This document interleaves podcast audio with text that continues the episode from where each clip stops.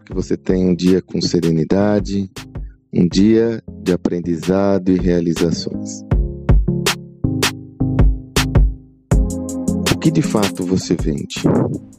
Essa é uma pergunta aparentemente simples, mas que a sua resposta merece uma reflexão mais profunda. Explico por quê. Normalmente, quando você é instado a responder a essa pergunta, as pessoas, via de regra, se referem àquilo que vendem como a oferta que levam ao mercado de forma mais transacional. Se dedicam a explicar, inclusive, as características do bem que oferecem ao mercado. Na realidade, isso não é o que o cliente compra, e como tal, você deveria refletir se é realmente aquilo que você vende. Explico melhor essa sentença. Muitas vezes o que você vende não é aquilo que o cliente compra. Você pensa que está vendendo um imóvel, um apartamento e o cliente está comprando status. Você pensa que está vendendo um carro e o cliente está comprando segurança, está comprando autoestima, e por aí afora. Mesmo em negócios B2B, na venda entre empresas para empresas, que muitas vezes falam, não, esses exemplos são para pessoa física, a lógica é ainda mais gritante.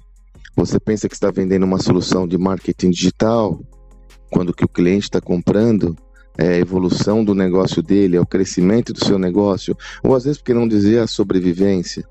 Você pensa que está vendendo um seguro para uma empresa, e na realidade o que ela está comprando é segurança. A tendência é, de uma forma mais racional, olhar a venda sob a ótica de quem vende, quando na realidade você deve encarar esse processo sob a ótica de quem compra. A partir de enxergar o mundo com o olhar de quem compra, você começa a ter uma perspectiva clara de qual o valor que você entrega ao próximo. E a partir dessa visão, você vai ter um entendimento mais profundo do que realmente você vende. A partir desta visão, isso lhe permitirá organizar toda a sua abordagem comercial, toda a sua comunicação orientada àquilo que o cliente compra não as características intrínsecas do seu bem.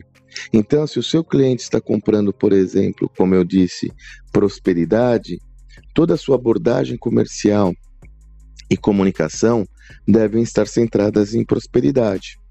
Ah, mas e as características do que eu vendo?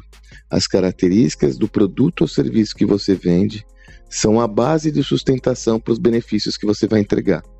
Então, por exemplo, no exemplo do marketing digital, Imagine que você seja uma agência de marketing digital e oferece soluções de marketing digital ao seu cliente. Você vende, na realidade, prosperidade para o negócio dele. Então, se você atende uma empresa que vende infoprodutos, por exemplo, você está vendendo a venda daquele produto e o que aquilo vai gerar para o cliente dele, para o seu cliente, perdão. Desta forma, este é o benefício. Você vai vender esse benefício. Ele vai te perguntar, tá, mas como você me vende toda essa prosperidade? Aí você sustenta a sua abordagem com aquilo que é característica do seu serviço. Olha, eu tenho uma metodologia proprietária, eu tenho profissionais qualificados, eu tenho experiência naquilo que eu faço, eu tenho esses casos que eu já realizei, eu tenho tudo isso. Isso é característica, não é benefício. Característica é aquilo que é do seu universo, benefício é aquilo que é do cliente. O cliente compra benefício e não característica. As características não são desimportantes, mas elas sustentam a sua abordagem. Dessa forma, se dedique a estudar. Parece simples e trivial, mas não é. Se dedique a estudar em profundidade o que de fato você vende. A resposta para isso é olhar o que o cliente compra.